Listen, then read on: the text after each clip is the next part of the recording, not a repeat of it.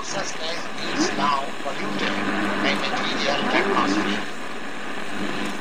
Vieles, das lassen Sie sich ge Alle Bienvenidos a otro de los shots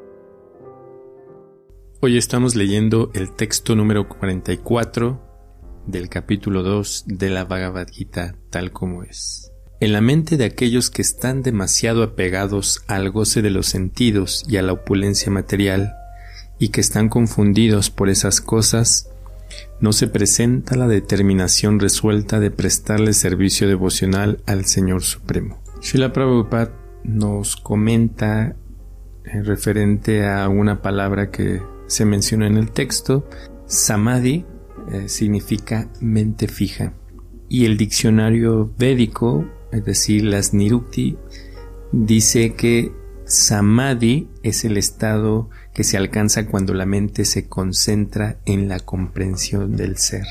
Y él nos está explicando que el samadhi nunca es posible para las personas que están muy interesadas en el disfrute material de los sentidos y por lo tanto están confundidos por estas cosas temporales.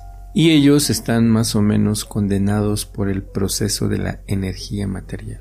Básicamente samadhi en el proceso espiritual es la búsqueda, como se mencionó acá, de enfocarse en entender el ser, por lo tanto uno va a buscar a la divinidad. Samadhi eh, es concentrar la mente o pensar continuamente o meditar en la divinidad.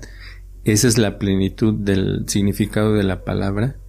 Y todo eso, pues es, es una dificultad para las personas que únicamente están interesadas en lo material, es decir, en lo temporal. Eso no quiere decir que nosotros no estemos buscando ciertas comodidades o cierto equilibrio en nuestra vida.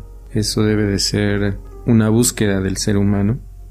Sin embargo, si solamente estamos en búsqueda de cosas temporales, es decir, de lo material, muy difícilmente se puede alcanzar ese estado. Y en la última parte, Shila Prabhupada menciona que, que esas personas están condenadas por el proceso de la energía material.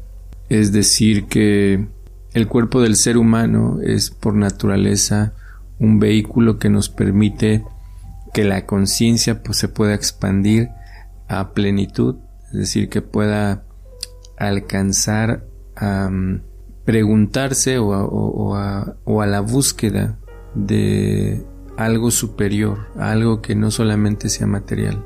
Y los otros cuerpos en general están eh, limitados, limitados en ese sentido porque simplemente están siendo llevados, como se menciona aquí, por el proceso de la energía material.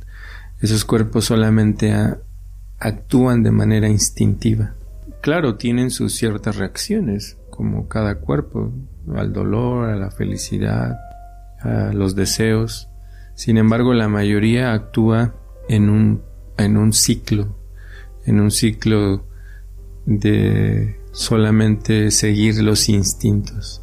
Y todo esto envuelve el hecho de que nosotros debemos de aprovechar el cuerpo del ser humano para obtener su máxima capacidad, es decir, para llegar a la búsqueda de la comprensión del ser, como Prabhupada lo mencionaba, de esa manera nosotros poder conectarnos con el ser superior, con la divinidad, con Dios, con Krishna.